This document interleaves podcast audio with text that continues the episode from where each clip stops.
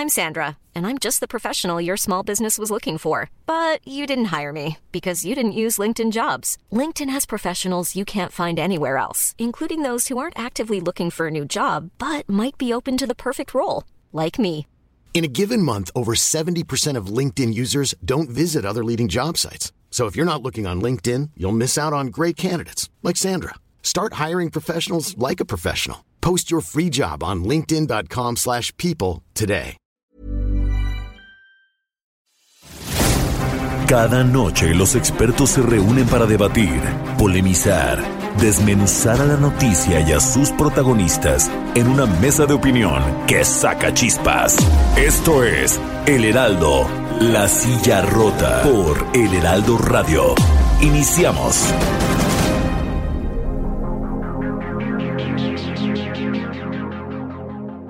Buenas noches, bienvenidas, bienvenidos a esta mesa de opinión El Heraldo de México, La Silla Rota. Yo soy Alfredo González Castro y este jueves, como cada semana, presento a mi colega y amigo Jorge, Jorge Ramos, quien nos va a platicar de qué tratará el programa de hoy. Jorge, buenas noches. Alfredo, ¿qué tal? Buenas noches, auditorio. Muy buenas noches. Eh, sean ustedes bienvenidos.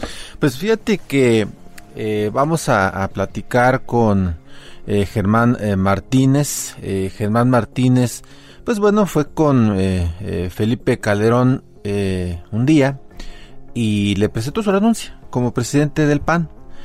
El fracaso pues, en las urnas de Acción Nacional, en las elecciones intermedias de ese sexenio, pues no era para menos y avisoraba lo que, bueno, después fue la derrota en la presidencia de la República para el PAN en, en 2012. Y bueno, aunque Calderón se resistía a aceptarle la renuncia, pues Martínez Cáceres eh, no iba a negociar, la renuncia no estaba a discusión. Eh, es el perfil del hoy senador por Morena, eh, cuando sintió que pues ya en, en este sexenio pues no había margen de maniobra para conducir y sacar adelante los problemas del IMSS. Así es. Pues eh, se, se retiró, ¿no? Eh, eh, presentó también su renuncia. Y bueno, hay que recordar un pequeño detalle. En abril pasado, cuando el Senado de la República estaba aprobando eh, la ley de amnistía. Controvertida, por cierto. Controvertida, por cierto, muy controvertida. Eh, pues el senador acudió a la sesión eh, para completar el quórum, eh, pero abandonó el salón de plenos. La causa, bueno, había presentado una, una serie de observaciones eh, desde el punto de vista de, de técnica jurídica. Eh, él pues es abogado, ha sido director de la eh, Escuela de Derecho en la Universidad La Salle, en fin. Eh, pero bueno, estas observaciones que él presentó fueron bateadas. Entonces, pues pareciera que Germán Martínez pues no le tiene miedo al miedo. Así es, eh, Germán. Bueno, pues buenas noches, senador. ¿Cómo estás? Gracias por aceptar nuestra llamada y por tomarte el tiempo para platicar esta noche con nosotros. No, buenas noches, a, Alfredo. Gracias, Jorge. De verdad, eh, un gusto estar estar con, con ustedes. Y pues sí, mi vida ha sido, eh, dice Ortega y Gasset que uno es uno y sus circunstancias.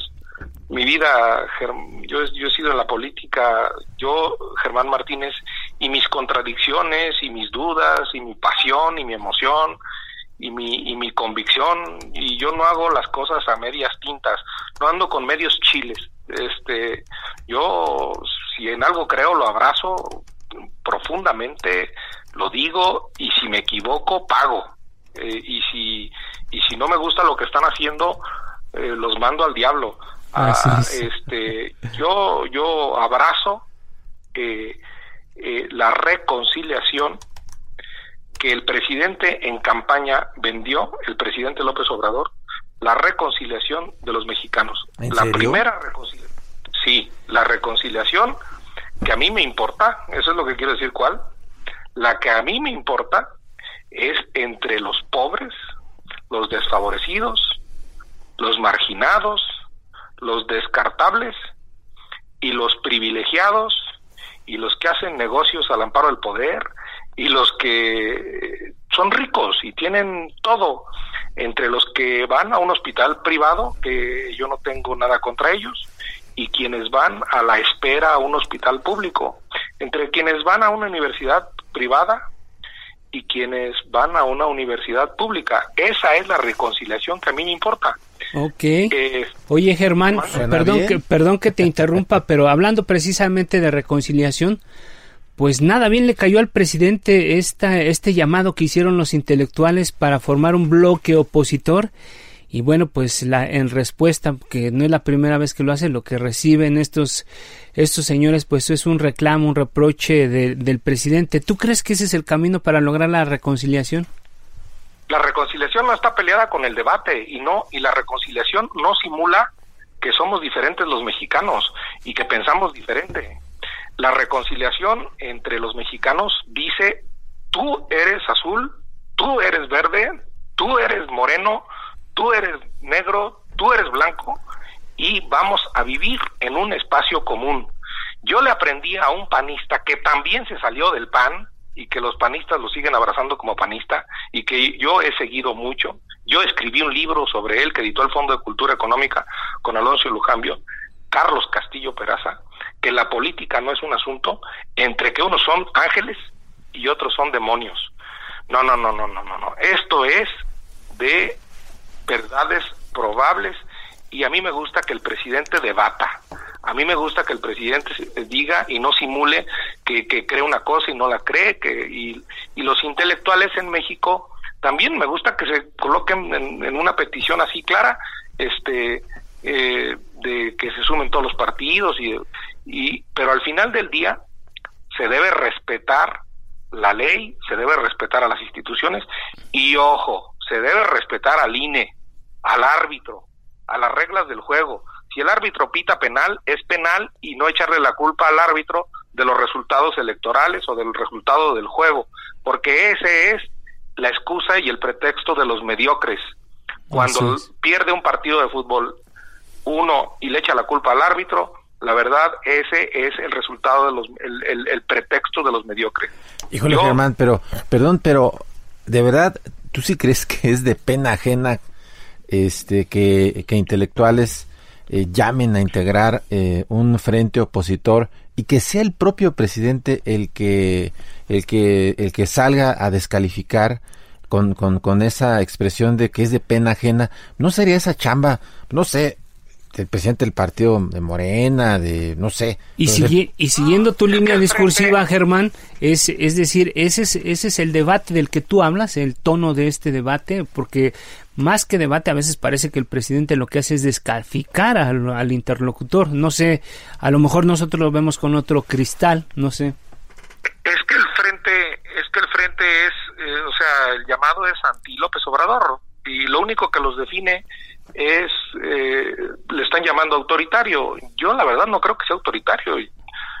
Quiere meter ni a su partido. Nunca un presidente de México había dicho una cosa semejante a la siguiente. No lo pueden ustedes demostrar, ningún presidente, que iba a alargar a su partido si el partido se metía en labores de, eh, de gobierno o si el partido no se comportaba a la altura. Me se refiero a Morena, que se iba a salir del partido, los amenazó este, yo veo que, que, la oposición eh, en México pues no atina, no atina a, un rumbo. Y el problema no es López Obrador, el problema es la reconciliación entre los más desfavorecidos y los que tienen privilegios para vivir en México.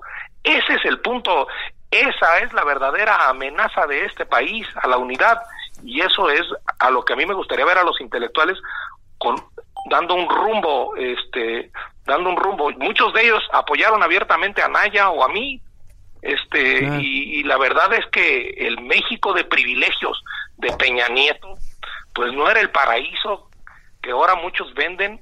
El México autoritario era el México de, del PRI, del PRI de antaño, este, con todo, con todo, este, con todo respeto, como se dice ahora, este, Pues sí, yo creo, yo creo que los intelectuales, si llaman a aglutinarse a los partidos y la sociedad está repudiando a los partidos, pues yo esperaría de los intelectuales un rumbo. Yo, yo, yo esperaría de los intelectuales que le reclamen a Morena a pagar impuestos. Yo quiero una sociedad más igual donde se redistribuya la riqueza y las oportunidades de desarrollo de mejor manera. Eso se lo reclamo a esos intelectuales que no lo dicen con todas sus letras y se lo reclamo a Morena. Yo yo vengo a eso, a igualar a los mexicanos. Dijo López Obrador, por el bien de todos, primero los pobres. Pues por el bien de todos es una opción que eh, es de todos, no es de pobres y ricos. Y primero los pobres quiere decir que no es una opción excluyente de los ricos. Este, entonces, yo sí eso quisiera que esa herida social que 20 millones de mexicanos tienen para comer y que otros 20 millones para generar un patrimonio y que la pandemia los va a agrandar, yo sí quisiera que nos pusiéramos de acuerdo en eso y no en inventar que tenemos un presidente autoritario. Yo le exigiría más rigor a los intelectuales. Oh, más rigor y también los intelectuales, de una vez, te voy a decir algo, deben revisar si son influyentes en la sociedad o no, ¿eh? a veces nuestros intelectuales están como nuestros partidos. Nuestros partidos no generan un encanto social y nuestros intelectuales no influyen socialmente. Muchos de esos los derrotaron, los derrotó López Obrador. Y justo, justo un poco eh, siguiendo tu línea discursiva, Germán, esta mañana vimos al presidente en Jalisco hablando de manera con un cambio de tono en, en, la relación con el gobernador Alfaro de allá de Jalisco, porque pues hace unas semanas tuvieron sus, sus diferencias. Y yo creo que ahí se muestra un, un presidente pues que hace política y todo, pero a veces pareciera que, que AMLO tiene, Andrés Manuel tiene actitudes del viejo PRI. ¿No crees que sea ahora AMLO no es el viejo PRI disfrazado de Morena? La verdad es que yo vi al presidente eh, eh, eh, precisamente coordinándose con el diferente, precisamente lo que niegan los intelectuales. Se coordina con el diferente, se coordinó hoy en la mañana con Alfaro, y discúlpenme los intelectuales y quienes creen que no se coordina López Obrador, se coordinó ayer con el de Guanajuato, que es del PAN y uno es del MS. Y dijo el presidente, ya basta de estarnos echando la culpa por los muertos de Guanajuato y vamos, así lo dijo, de echarnos la culpa entre la federación y el Estado y el Estado y la federación. Y yo lo vi muy bien al presidente. Lo vi muy bien hoy en la mañana con Alfaro, coordinándose. Lo vi muy bien con Guanajuato, coordinándose con el, gobernador Diego Sinoé. También no hay que restarle mérito a Diego Sinoé y a Alfaro. Y lo vi muy bien en Washington con Trump, coordinándose con Trump. La verdad es que entonces sí se sabe coordinar el presidente eh, lo que pasa es que han ha derrotado una agenda eh, que, que, que, algunos sí quieren restablecer ese sistema de, de, de, privilegios. Sí había ese sistema de privilegios con Peña, hombre.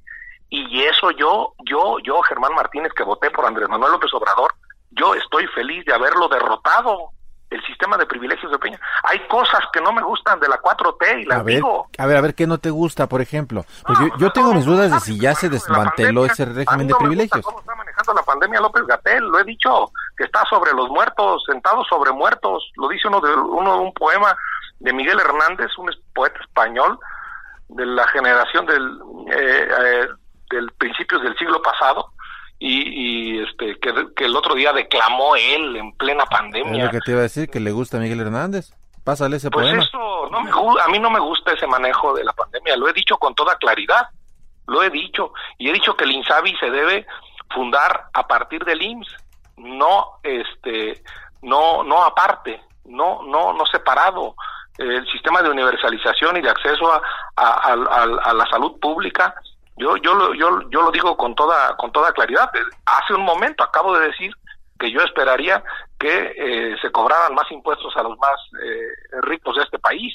Sí. Lo está haciendo, lo está haciendo ahorita temporalmente el gobierno, palomita, pero lo debe hacer sistemática y sustentablemente. Si está recabando más lana, eso sí es cierto, ¿no? De, de vía sí, por eso, palomita ahí, pero yo lo, yo voté en favor de acabar con el outsourcing, con la subcontratación y, y ahí eh, eh gente de la 4T, del, del Senado, de la República, lo están escamoteando y, y yo creo que la subcontratación debe ser absolutamente legal y debe, si alguien subcontrata, debe garantizarse los derechos de seguridad social de los trabajadores. Este, eso me gusta. Yo, este, y, y yo veo que ahí como que no, no, este, no acaba de, de igualarse a la, a la, a la a la sociedad. Yo voté porque las personas del mismo género o de diversidad sexual o como se o como se diga no se discriminen, no haya homofobias, no haya transfobias en este país y se les garantice la seguridad social a las parejas del mismo sexo y eso también ahí van arrastrando los pies y en el Senado y yo yo la ya presenté esa iniciativa este Germán Germán déjame preguntarte hay, cosas que yo necesito empujar okay. a salir más blanditas eh, en, en, Morena. Déjame preguntarte algo, Germán. Eh, tú comentabas hace rato, hablabas del árbitro, sobre todo en las elecciones, y no te gustaba que lo estuvieran descalificando y que solamente cuando perdían. Pero el árbitro ha sido sujeto, sin, proceso electoral en este momento, ha sido sujeto de, de, mucha crítica, incluso por parte del propio presidente. Y no es el único organismo. La, de manera recurrente la, la toma en contra de estos órganos llamados órganos autónomos. ¿Qué opinas tú al respecto? A los árbitros todo mundo les chifla, ¿eh? la mamá más recordada de, siempre. ¿no? Todo mundo les chifla y eso, para eso se alquila Lorenzo Córdoba, para eso se alquiló José Goldenberg, para eso se alquiló Luis Carlos Ugalde. Eh, eh, eh, eso es normal. Y así le fue a Ugalde, ¿eh? ¿Mande? Y así le fue a Ugalde. Ah, para eso se alquilan. Son árbitros, por eso se les pide neutralidad. Y pues yo veo que sí se le debe exigir al árbitro que se apegue al reglamento, que se apegue a, lo que está viendo, que pite a tiempo, que no se ponga la camiseta de un equipo de otro, eso eso se le debe pedir al árbitro, también se le debe exigir, es una autoridad, también cobra de nuestros impuestos, se le debe exigir que sea árbitro, que no se cargue para un lado o para otro. Pero las elecciones las hacemos todos, no las hace el árbitro. E, ese error, ahí hay un error del INE, decir que ellos son los que hacen las elecciones. No, no, no, no, no. Las elecciones las hacemos todos los ciudadanos y las hace hasta el gobierno. Presta las escuelas para las casillas, el ejército traslada los paquetes electorales, los talleres gráficos de la nación imprimen las boletas, los gobiernos de los estados eh, arman su logística, los gobiernos municipales también prestan los ayuntamientos, no, no, no, no, no. Y al final del día, los ciudadanos reciben los votos y los cuentan. Los ciudadanos elegidos por sorteo.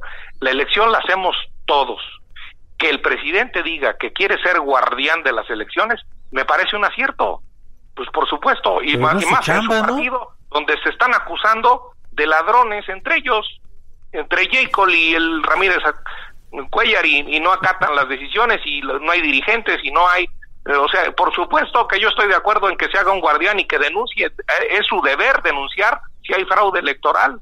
Yo eso me felicito de eso, pero no es el único guardián y quien canta el resultado y quien dice quién ganó, eso no lo va a decir el presidente de la República, sino lo va a decir el Consejo General del Instituto Nacional de Elecciones o como se llame. Yo en eso el árbitro no patea la pelota, el árbitro pita el juego y el árbitro dice quién ganó. Pues bien, y, y hablando precisamente de esto del árbitro, tú nos, eh, y, de, y de cómo los intelectuales también están llamando un bloque opositor, pues ya el, el PRD y el PRI por lo menos ya están listos para, para hacer una alianza de cara a las elecciones del próximo año y parece que, que cada, mes, cada vez la BOA toma más cuerpo, incluso sumamos a los intelectuales y a los partidos de oposición. ¿Qué opinas tú de esto, Germán? Bien, primero, primero digo algo sobre el árbitro que me faltó decir, que PRI, PRD, PAN, Morena, en la Cámara de Diputados han logrado sacar una convocatoria por unanimidad. Luego suspendieron el proceso de, me refiero, de elección de los cuatro consejeros o consejeras que hacen falta y que ahí la llevan, que la llevan bien, que ya sacaron unas quintetas para completar al árbitro. Lo han, lo han sacado por unanimidad prácticamente. Una amplia mayoría que no sea solo de Morena será legítimo para sacar esos cuatro consejeros o consejeras que hacen falta. Este, por lo que hace a, que los partidos, pues todos se amontonen en torno a, López Obrador, pues eso lo venimos viendo desde hace mucho tiempo. Este, eh, una vez en casa de Diego Fernández de Ceballos, Jorge no me va a dejar mentir, se juntaban en eh, la oposición para, para derrocar al PRI.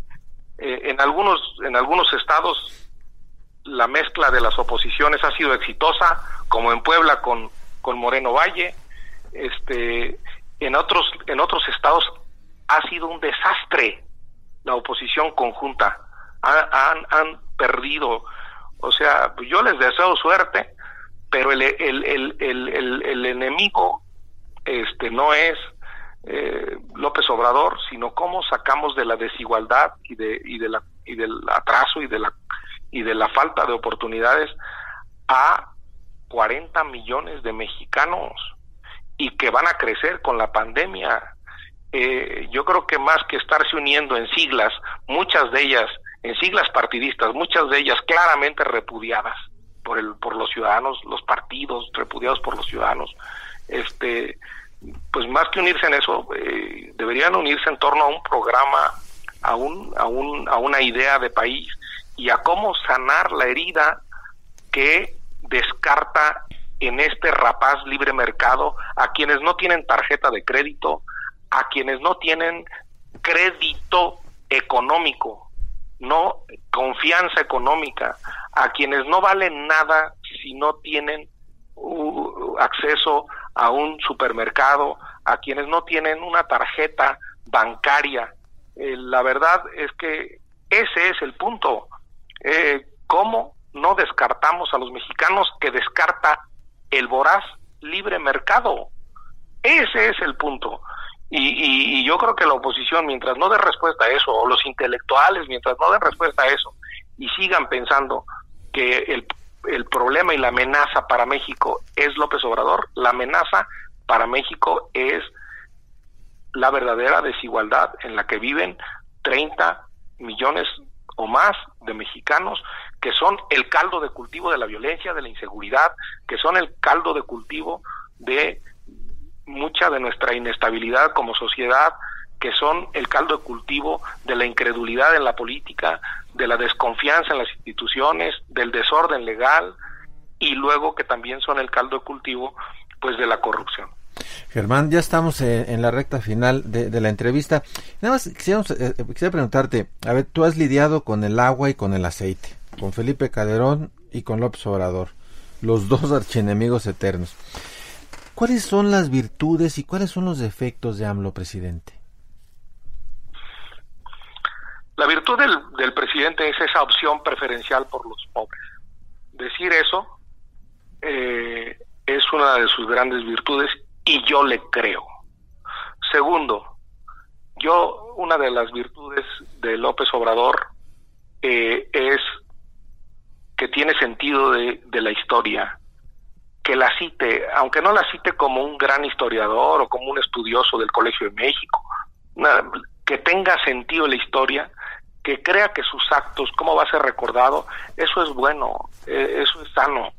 Este, yo esas son cosas que a mí me gustan del, del presidente López Obrador. Eh, a mí no me gusta que, que, que, de, que en las mañaneras tenga paleros, salameros, lambiscones. Eso no me gusta. No, no le ayuda a él, no le ayuda a la investidura. Él no lo necesita. Él no necesita que haya ahí periodistas lambiscones en las mañaneras. No me gusta, lo critico, y lo digo con toda claridad, que se someta a preguntas como la de ustedes, periodistas de verdad. Germán, muchísimas gracias por eh, compartir tus, gracias, Germán. Tus, comentarios, tu, tu, visión sobre la, la cuarta transformación. Muchísimas gracias, Germán, por el tiempo. Al contrario, gracias, gracias, Jorge. Buenas noches. Buenas noches, Germán. Interesante los puntos de vista de, de Germán Martínez, que es un un, personaje clave en la política actualmente en el Congreso, sobre todo porque ha ocupado cargos importantes desde secretario de Estado y después director del IMSS, en, tanto en el PAN como ahora con, con Morena. Fue presidente del PAN. Fue presidente del PAN, eh, entonces es, siempre son muy valiosos los, los puntos de vista de personajes como Germán Martínez. Y bueno, Jorge, ya llegamos a, digamos, ya nos comimos la, el primer, la primera parte de este programa. Vamos a una pequeña pausa y enseguida volvemos a la mesa de opinión y el Heraldo de México, la silla rota, no le cambie, volvemos en unos minutos.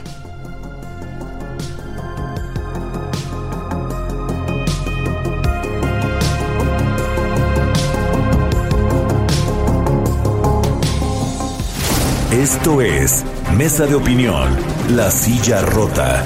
La polémica y el debate continúan después del corte. No te vayas. El Heraldo, La Silla Rota. Mesa de análisis e investigación con Alfredo González Castro y Jorge Ramos. Regresamos. Bien, pues ya estamos de regreso a esta mesa de opinión del Heraldo de México, La Silla Rota. Y bueno, Jorge, amigos del auditorio, vamos a, tener a dos invitados de, de, mucho, de mucha relevancia. Vamos a dar, sin más preámbulo, vamos a dar la bienvenida al doctor Mauricio Merino. Él es investigador del Centro de Investigaciones y Docencia Económica, el CIDE, y es miembro de la organización Nosotros. Y al senador Damián Cepeda del Partido Acción Nacional. Jorge. Así es, muy bienvenidos sean los dos a, esta mesa de opinión del Heraldo, la silla rota. Eh, y bueno, fíjate que antes de empezar con el tema para que los convocamos, si nos permiten ellos dos, me gustaría que nos regalaran un comentario, no sé cómo veas. Ahorita acabamos de escuchar a, Germán Martínez hablar sobre eh, este, pues este choque, ¿no? Del presidente López Obrador con, con un grupo de, intelectuales, eh, que pues, eh, dijeron que claramente llamaban a, a, crear un, apoyar un frente opositor, este, pero también le señalan al presidente como autoritario y su respuesta fue pues eh, no tan no tan dulce no tan estuvo ruda no los llama que, que le da pena ajena no que se estén organizando de esta de manera. pena ajena. Y la verdad es que me gustaría que nos regalaran primero un comentario de eso y luego ya entramos este de lleno al tema del ingreso básico universal. Eh, empezamos con arrancamos con Damián. Damián buenas noches nuevamente. Buenas noches. Me da mucho gusto saludarlos y me da mucho gusto acompañar al doctor en esta mesa de opinión. Estoy seguro que será muy positiva y sobre todo muy constructiva y ojalá y podamos abonar a que podamos lograr pronto un apoyo para los mexicanos. Pero bueno, déjenme entrar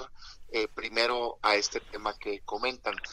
Yo creo que pinta de cuerpo entero el presidente, ¿no? O sea, una reacción muy virulenta, eh, muy en el tono de división que él ha estado promoviendo en el país y sobre todo también muy en el tono de su intromisión en los próximos procesos electorales. O sea, claramente él responde a un llamado pues de tipo electoral que hacen académicos, intelectuales, y se mete de lleno a la elección. me da mucha atención que él dice, ya no somos iguales, no nos vamos a meter, y yo digo, caray, yo lo veo más metido que nunca, pues, ¿no? En una elección. Dicho eso, eh, yo respeto mucho la opinión de quienes están firmando, eh, en lo personal, yo tengo un punto de vista distinto. No me parece a mí que la suma genérica, pues no, de toda la oposición sea el camino en, en la próxima elección. Me parece difícil de juntar particularmente partidos que han estado constantemente en diferente espectro, como es el PAN y el PRI. El agua y el aceite en muchos estados competidores directos, con muchas historias locales. Yo no quiero herir a nadie. Eh, eh, tengo grandes amigos, digamos, en el Senado y, y, respeto mucho a las personas en individual, pero la en sí misma me parece que eh, en el pasado ha tenido pues muchos problemas, no necesariamente positivos para el país, y me parece muy difícil que el PAN pueda ir en conjunto en ese sentido. Pero dicho eso, me parece válido pues que un grupo de personas digan, oigan, creemos que esto es el camino, pues, ¿no? Y sí me parece pues bastante ilustrativo que el presidente haya reaccionado de esa manera y por supuesto negativa, ¿no?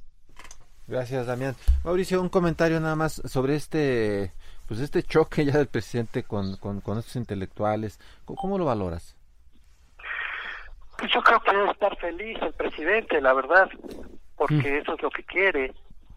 Él ha planteado una elección polarizada, ha buscado la polarización por todos los medios, lo va a seguir haciendo, ese sería mi, mi pronóstico.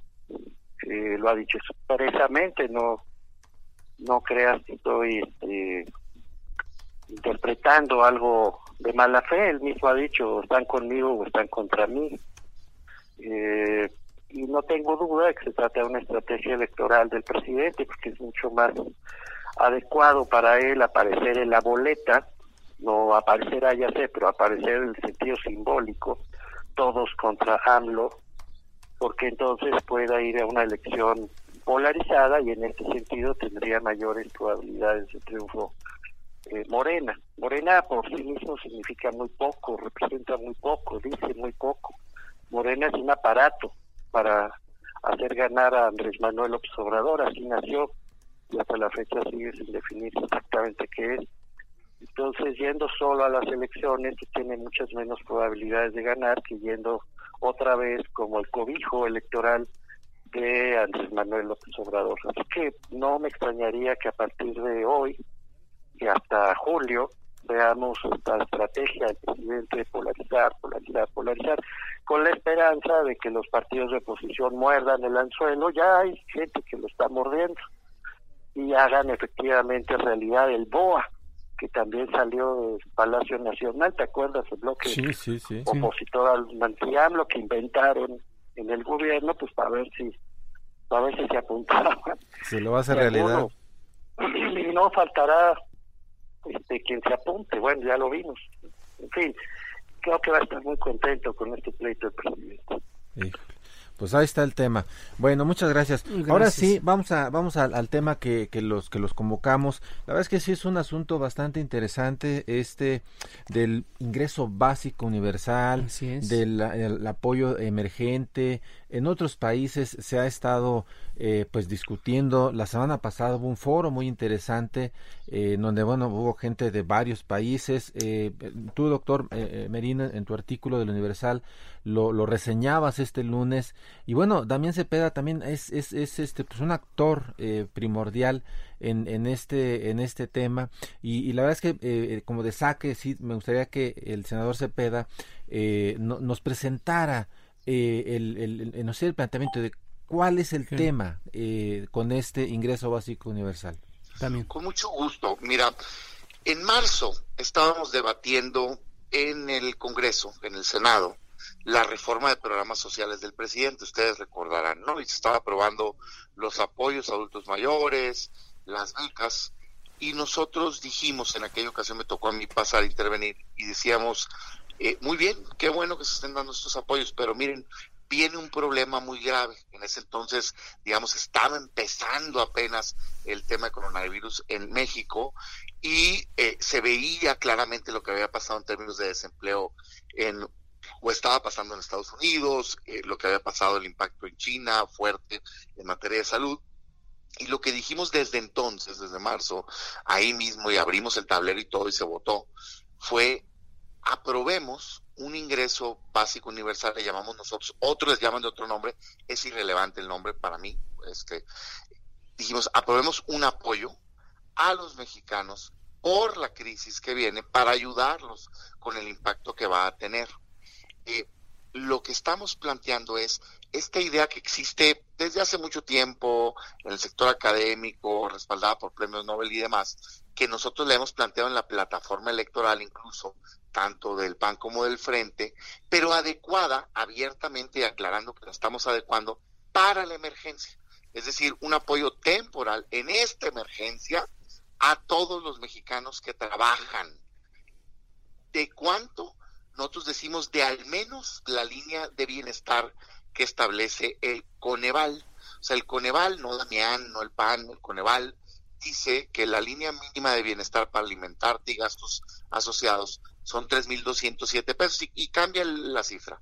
Nosotros decimos, bueno, apoyemos con eso o con un salario mínimo, que es un poco más, a todos los trabajadores, sean informales o formales de este país. Porque mucha gente me dice, oye, pero es que eso este, los va a, a mal o es populismo. Yo digo, no, no, no, no, es humanismo, es justicia. No se nos olvide que el gobierno tuvo una intervención en la economía. O sea, el gobierno sacó un decreto y paró las actividades esenciales económicas. O sea, prohibió que te pudieras salir a ganar el pan todos los días. Por dos meses lo hizo. Y a la fecha no se ha reactivado de manera adecuada la economía, no tienen ventas, mucha gente puede salir, otros no, digamos, en diferentes estados. Entonces, parece justo, o sería lo justo, el que el gobierno entonces, si te prohíbe, o si te prohibió en el pasado, y si hoy hay un impacto en la economía muy fuerte, te compense, pues, y apoye directamente a todos los trabajadores con un ingreso básico. Yo nosotros le llamamos ingreso básico universal, otros le llaman ingreso mínimo, renta básica, ingreso vital, o como le quieran llamar. Eh, oye, ¿por qué a todos? Pues por la siguiente lógica. El informal, que es el 60%, 60% de los trabajadores en este país son informales. Luego escucho al gobierno decir, es que el patrón les va a pagar. Yo digo, ¿cuál patrón? ¿Cuál patrón? Si no tienen, pues, o no lo tienen formal. El informal, pues, se le prohibió salir, ¿no? O está impactada la economía, no hay ventas, entonces parece justo compensarlo. Pero nosotros decimos también al formal, también al formal, no solo el que perdió el empleo, nuestra propuesta es más amplia, a todos, para que, para que quien perdió el empleo tenga un ingreso, pero quien lo tiene que no lo pierda, porque hay que entender que en este país los empleos los genera la micro, pequeña y mediana empresa, siete de cada diez. Si tú apoyas con un ingreso básico y permites sustitución de salario, que cuenta el salario, ayudas al trabajador y ayudas a la fuente de empleo a tomar un respiro y poder seguir con esa actividad económica.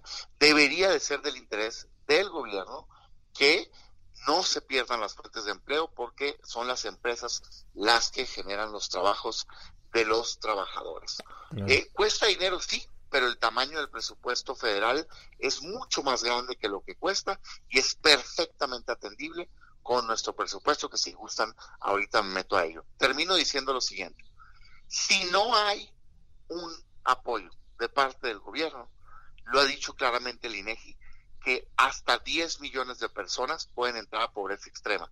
Es decir, no tener para comer Así de grave es la situación. El INEGI está diciendo claramente, abril y mayo hubo más de 12 millones de personas que no recibieron ingresos. Es decir, el gobierno dice un millón de empleos formales perdidos. Son los formales esos. Pero que no se nos olvide que la mayoría de la gente es informal en este país. 12 millones. Ante esa realidad, ante ese duro golpe, nosotros proponemos que se le dé un apoyo directo, temporal, por la crisis a todos los mexicanos trabajadores. Gracias, Germán. Gracias. Este, bueno, eh, doctor Mauricio Merino, también estás eh, pues muy metido en este tema. Eh, ¿Cómo lo valoras? ¿Cómo, ¿Cómo es la experiencia en otros países? Y la pregunta ahorita nos dirá también Damián si, si, si, sobre este tema, pero ¿hay lana para, para hacerlo? Mira, tenemos que encontrar un consenso político, creo yo, para eh, pues ya eh, hacer evidente que la necesidad de esta, de esta decisión cae por su propio peso. Ya lo dijo el senador Cepeda, efectivamente hay una caída de los ingresos muy fuerte que está llevando a millones de personas a la pobreza. No es necesario insistir sobre esos datos, los ha dicho todo el mundo, con EVAL, INEGI, la CEPAL, las instituciones académicas, la izquierda, la derecha, todo el mundo, excepto el presidente. Y por lo tanto tenemos que crear las condiciones suficientes para que el presidente pueda decir finalmente que sí. Es muy importante subrayar esto, Jorge, porque así se han construido las cosas, más allá de, de el origen de la propuesta. El asunto es que todo el mundo está de acuerdo de verdad todos, incluso Morena, eh, o él en Morena, Alfonso Ramírez Cuella tuvo una larga sesión pública con el Consejo de Nosotros, el movimiento en el que estoy, y estuvo de acuerdo desde el principio, él mismo eh, ha propuesto una reforma fiscal cuyo propósito sea avanzar hacia un estado de bienestar y en esa lógica es importantísimo tener una figura que supla al mercado, es decir, que el mercado no logra dar empleos, entonces el Estado tiene que entrar para evitar que quien sale del mercado caiga eh, inexorablemente en la pobreza o en la pobreza extrema, en la indigencia. Eh, no hay duda de que así lo ha defendido Morena a través de su presidente y también lo ha hecho Porfirio Muñoz Ledo en la Cámara de Diputados y recientemente Ricardo Monreal en el Senado, lo reseñaba yo el lunes, Jorge, se manifestó también reconociendo, por otro lado, que él mismo, antes de ser senador, escribió varias veces a favor de establecer un ingreso básico universal en las condiciones que aquí se ha mencionado. Así que lo único que falta es el presidente. ¿Qué tenemos que hacer para persuadir al presidente? Bueno, creo que sería muy deseable y aquí, aprovechando la presencia del senador Cepeda, creo que el PAN puede ayudar mucho a ayudar a encontrar las vías financieras para que esto sea posible. Hay varios. En primer lugar, eh, eh, la deuda blanda, déjame llamarle así, que los organismos financieros internacionales han puesto a disposición del gobierno mexicano desde el principio de la pandemia y que el gobierno mexicano o ha tomado para otros fines o simplemente ha rechazado. Me refiero al Banco Mundial y al Fondo Monetario Internacional. Así es. El presidente no quiere tomar más deuda. Bueno, pero hay deuda blanda. Por deuda blanda quiero decir una deuda que es muy pagable, que se puede pagar a lo largo de los años y que no medra en contra de los presupuestos anuales, que es lo que le preocupa más al, al señor presidente. Al presidente le preocupa quedar sin dinero para sus programas sociales y para sus obras, sus megaproyectos. Y bueno, hay una opción financiera disponible. Pero también hemos escuchado voces de los grandes empresarios mexicanos, de las organizaciones empresariales mexicanas. Yo mismo tuve una conversación reciente con Antonio del Valle, del Consejo Mexicano de Negocios, y han expresado su voluntad de revisar el sistema fiscal para incrementar eh, el pago de impuestos, impuestos eh, adicionales que la gente con más riqueza en el país para ayudar a sufragar estos recursos destinados a los más pobres. Hay conciencia en este sentido y esto es de celebrarse de que por el bien de todos, primero los pobres. En eso no hay desacuerdo. Eh, de manera que lo que hay que hacer es encontrar las vías financieras. Pero en el fondo, Jorge, y con esto cierro esta, esta intervención, la verdad, la verdad es que eh, cuando ya el PAN se pronunció, cuando se pronunció una buena parte de Morena, el resto de los partidos políticos, inequívocamente hay testimonio en la Cámara de Diputados y en la Cámara de Senadores, cuando hay iniciativas de varias de las fracciones parlamentarias, cuando la sociedad civil organizada está en ingresovital.org desde hace mucho expresando su deseo de que esto suceda, etcétera, cuando todo el mundo menos uno están a favor del ingreso vital, pues tenemos que buscar las vías para persuadir a ese uno que es el presidente de México. Gracias, maestro Merino. Bueno, también ya nos dio más o menos la ruta eh, Mauricio Merino de por dónde podría tomarse este recurso. ¿Tú qué estás escuchando? ¿Cuál sería el, siguiente paso? Fíjate que yo coincido plenamente en que cuando una idea mm, toma esta fuerza, y repito, más allá de nombres, la idea, la idea del apoyo, eh, ya, ya se logró mucho, pues, ¿no? O sea, hay como un consenso, como bien dice el doctor, este, ya incluso Morena, yo, yo, en efecto, como él lo señala, desde hace tiempo señalando un poco, sacaron un documento ellos hace rato, ahorita llamó mucho la atención este, la declaración de Montreal y que bueno, claro, es un actor importante, tiene la mayoría en el Senado, pero hace tiempo la dirigencia de Morena metió una idea similar en sus postulados. Entonces tú, caray, es que, es que sí existe, digamos, este consenso. Cuando ves que en el mundo se está haciendo, dices tú, ¿cómo le hacemos para hacer la realidad aquí? A ver, la primera parte era esa, el, generalizar la idea. La segunda es presionando, en términos positivos, no, no estoy diciendo en términos negativos, presionando al grado que eh, no tengan otra alternativa. Y a mí me parece que ahí es donde tenemos que aprovechar los espacios de negociación en las cámaras. Por ejemplo, yo no concibo cómo el legislativo le vaya a dar una reforma al ejecutivo, ¿sí? En la cual en este momento no necesitan, porque necesitan dos terceras partes para convocar, para hacer reasignaciones presupuestales y no ponga como condición positiva el que se apoya a los mexicanos, pues. O sea, e, eso es parte de la vida parlamentaria, decir, oye, espérate tantito. O sea, tú necesitas nuestros votos para esta convocatoria, para esta reasignación. Muy bien, nosotros queremos no algo para nosotros, algo para los mexicanos. O sea, que ese recurso se vaya directamente a apoyar a los mexicanos. Eso es parte de un ejercicio positivo, por ejemplo. Desgraciadamente eso termina de no pasar o sea, es inentendible. De repente las fuerzas políticas que pues muy abiertamente están manifestándose a favor de este apoyo no ven ese momento, digamos, importante para en la negociación positiva legislativa poder decir, oye, es que esto es indispensable. Yo no veo otra prioridad en el país más que esta. Y sí, claramente lo digo, estamos buscando que en cualquier... Fíjate, Damián, perdón que te interrumpa, pero ayer Monreal, que este, ustedes dos, lo recordaban, la semana pasada eh, abrió la ventanita y dijo, no, pues yo mismo lo he apoyado en algún momento. Pero ayer Monreal como que le puso freno de mano, ¿no? Dice, ¿saben qué? Yo lo veo precipitado para el próximo periodo este extra. Eh, sacó por ahí una lista de 10 temas, 11 temas más o menos este. urgentes para, para Morena. Y no está este. O sea, el mensaje a los mexicanos entonces es, no, pues ahí espérenme, ¿no? Estos 12 millones de gentes que no tienen ingresos, aguántenme un ratito más por favor, porque eh, ahorita todavía no es relevante para nosotros. Oye, espérate, si desde marzo salió el decreto de suspensión de actividades y desde entonces no se ha podido reactivar de manera efectiva la economía. Entonces, digamos, ya va marzo, abril, abril, mayo, mayo, junio, junio, julio, y quieren ahora esperar hasta septiembre, no. Entonces yo sí creo que tenemos que elevar la presión. Segundo, comparto con el doctor que es muy importante convencer a Andrés Manuel. A mí me llama poderosamente la atención que no se haya convencido a la fecha. Yo cuando, cuando estábamos debatiendo de inicio esta idea, de verdad lo que compartía al interior del grupo es, esto van a ser, o sea, eventualmente esto van a ser. O sea, el sentido común los va a llevar a esto.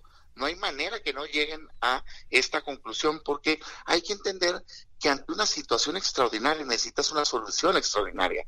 Los programas normales del presidente no lo van a hacer. O él insiste mucho con sus programas de adultos mayores y las becas que están bien, pero hay que entender que esas personas beneficiarias de esos programas no son los afectados directos ahorita por la crisis. El afectado directo es el que trabajaba y la mayoría del adulto mayor no trabajaba. O sea, ya recibí ese ingreso, qué bueno que lo reciba. El de las becas son niños, qué bueno que las reciban, pero hace falta un apoyo para la población económicamente activa que está impactadísima ahorita por el por el eh, la crisis generada por el coronavirus. Entonces, yo que sugiero, primero me da mucho gusto ver esta coincidencia y creo que todos tenemos que ser generosos como lo está haciendo el doctor, nosotros mismos es todos los que pensemos que esta idea es buena, vamos a sumarnos. Ya redactaremos, nos sentaremos a ver, oye, mira, yo creo que aquí con esta amplitud, oye, mira, yo opino que en este monto, oye, mira, yo opino que esta forma. Eso cuando tienes voluntad, eso se arregla rápido. El tema es cómo llevamos esta idea a la realidad y yo sí creo que es presión positiva legislativa y tratar de convencer a el presidente que desgraciadamente hasta ahorita está pues muy difícil y no ha querido dar ningún apoyo. Bueno, pues estamos ya en la recta final del programa, tenemos un minutito y medio para cada uno. Una, una conclusión, eh, doctor eh, Mauricio Merino, investigador del CIDE, eh, de la organización Nosotros, un, un, comentario final sobre este, este tema del ingreso básico universal o como se le vaya a denominar. No, pues nada más, este, a propósito de la prisa, de la, ¿cuál fue la palabra que usó el senador Monreal? La precipitación. Así es, precipitado. Nosotros, el movimiento, ha venido trabajando, como sabes, Jorge, ya hace muchos años con, con trabajadoras del hogar, por ejemplo. Así es. Y desde hace muchos años con trabajadores informales eh, también, etcétera. Pero estos dos grupos en particular, nosotros ha sido muy, muy activos en buscar para este enorme grupo, millones de personas, derechos laborales que les han sido sistemáticamente negados. Bueno, eh, la precipitación que hay es efectivamente importante, tiene razón Monreal en eso, porque no tienen que comer. Es decir, eh, eh, aunque salieran a contagiarse, a correr el riesgo de contagiarse, a buscar el sustento diario, sucede que la economía está tan caída, Jorge, que muchas de esas personas no van a encontrar el sustento. Bueno, pues llegamos al final de este espacio. Jorge, amigos del auditorio, los esperamos el próximo jueves a las 10 de la noche y el martes a la misma hora en la mesa de opinión a fuego lento. Agradecemos a todos los que hacen posible este espacio, Isael Robles, Orlando Oliveros y Jorge Aguilar en los controles técnicos. Gracias. Buenas noches, Jorge. Buenas noches, no se les olvide ser felices y si pueden quédense en casa.